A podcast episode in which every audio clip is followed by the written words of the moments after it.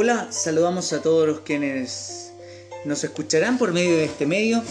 Hoy queremos comenzar este nuevo episodio con un tema muy importante que tiene relación al perdón.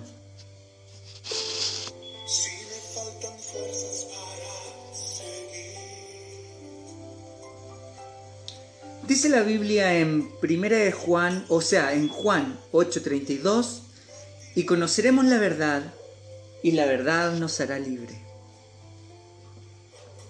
Una de las interrogantes que veo continuamente al escuchar las oraciones o conversaciones de muchos cristianos es la ambigüedad de ¿quién soy?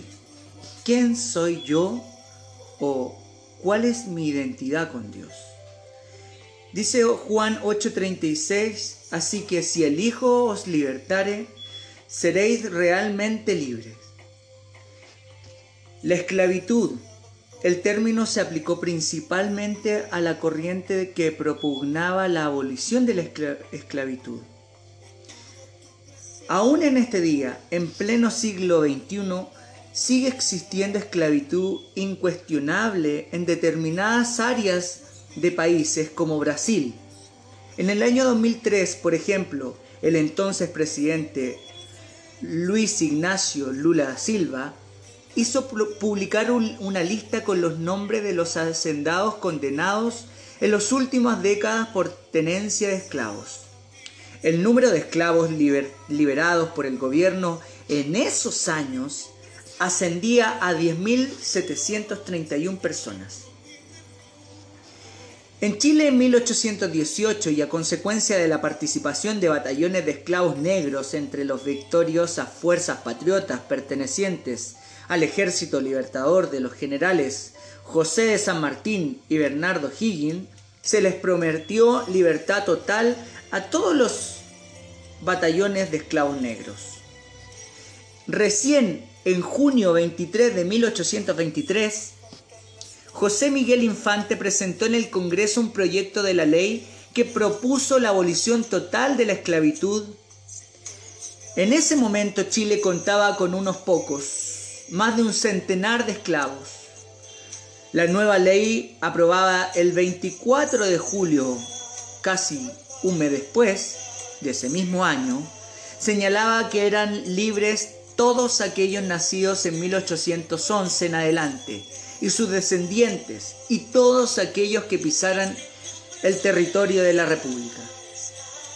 En Estados Unidos, mediante la proclamación de la emancipación promulgada por el presidente Abraham Lincoln, en la que se declaraba la libertad a todos los esclavos en 1863, y entró en efecto por primera vez al final de la Guerra Civil en 1865. Se proclamó en 1863 y se declaró en 1865, dos años después se otorgaba fuertes sanciones económicas de cárceles a quienes instaban en llevar a cabo la esclavitud.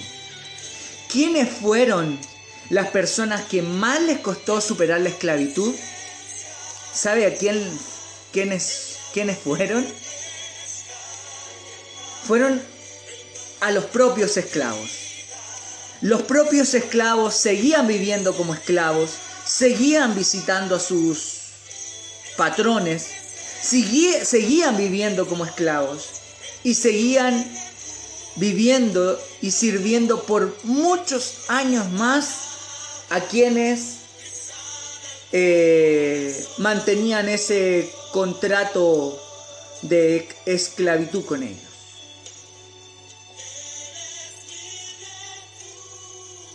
Asimismo, mucho, muchos de los cristianos viven hoy en día. Asimismo, muchas de las personas viven hoy en día. La Biblia nos enseña y Jesús dio el más claro ejemplo de cómo ser libre. Mateo 6, capítulo 9 al 13, nos declara una de las más fuertes palabras que Jesús dijo, y fue el Padre nuestro. En Él encontramos la mayor declaración de quiénes somos nosotros. Él al iniciar la conversación con Dios, cuando ustedes dijo, oren o cuando ustedes quieran conversar con Dios, digan así, Padre nuestro que estás en los cielos. ¿Quiénes somos ante Dios? ¿Seremos siervos? ¿Seremos amigos? ¿Seremos sus vasallos? Realmente lo que somos ante Dios somos, somos sus hijos. ¿Quién eres tú ante Dios? ¿Quién soy yo para Dios? Realmente somos sus hijos. No hay ninguna otra declaración más fuerte que la que dijo Jesús. Y como hijos, nos podemos acercar a Él sabiendo que tenemos no solamente un rey, no solamente a un juez, no solamente a un creador, sino que tenemos a un papá.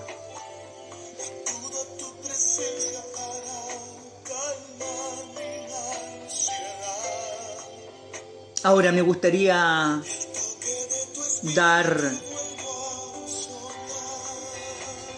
con un tema, perdón, quiero decir, eh, asimismo me gustaría poder hablar acerca de algunas causas por las cuales seguimos viviendo como esclavos. Así como estas personas no pueden salir de su esclavitud, Así nosotros también tenemos, hemos vivido por muchos años. Así nosotros teniendo libertad, seguimos viviendo como esclavos, teniendo el acto de libertad más alto de toda la humanidad. Un rey entregándose por sus seguidores, un creador entregándose por su creación, un hermano mayor dándose a sí mismo por sus hermanos menores. Seguimos viviendo como esclavos. Ahora, ¿esclavos de qué?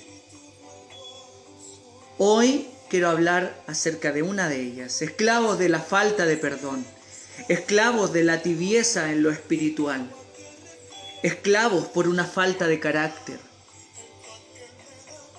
esclavos por una desconfianza de los planes de Dios